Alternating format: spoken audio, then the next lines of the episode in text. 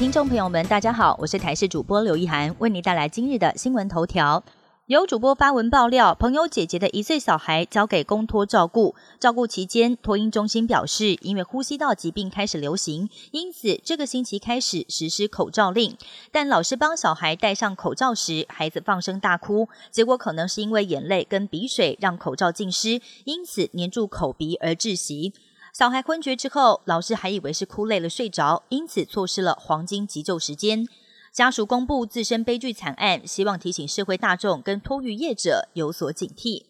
龙年报复性转职潮启动，有高达九成五的上班族都想在农历年后来转换工作，也创下十五年来新高。不过，跟过往不同的是，有百分之七十四的人已经付诸行动，包括投履历、进行面试等等。而转职导火线则是不满待遇、没有前景、没有升迁的机会。调查也显示，上班族最想转职的职业别，第一名是餐饮、住宿跟休闲旅游，其次是科技资讯与批发零售。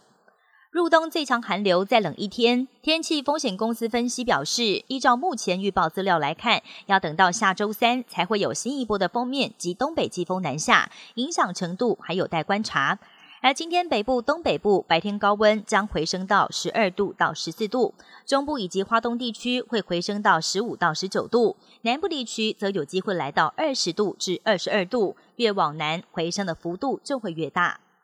国际消息，路透引述消息人士报道，以色列和巴勒斯坦武装团体哈马斯原则上同意再次交换以色列人质跟巴勒斯坦囚犯，来换取暂时停火一个月。但双方对于如何永久结束战争仍然有分歧。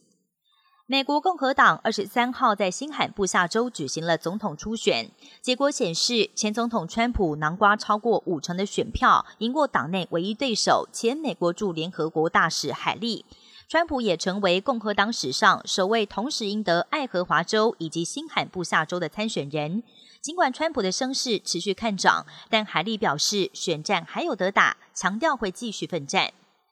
第九十六届奥斯卡金像奖入围名单二十三号揭晓，奥本海默获得最佳影片、最佳导演、最佳男主角等十三项提名，堪称是大赢家。呼声同样很高的芭比，则是获得最佳影片等八项提名。不过女主角马格罗比却意外落马，无缘角逐影后。此外，两名台裔美籍导演的作品双双入围最佳纪录短片。颁奖典礼将在台湾时间三月十一号早上登场，台视也将会全程转播。以上新闻由台视新闻编辑播报，感谢您的收听。更多新闻内容，请锁定台视各界新闻以及台视新闻 YouTube 频道。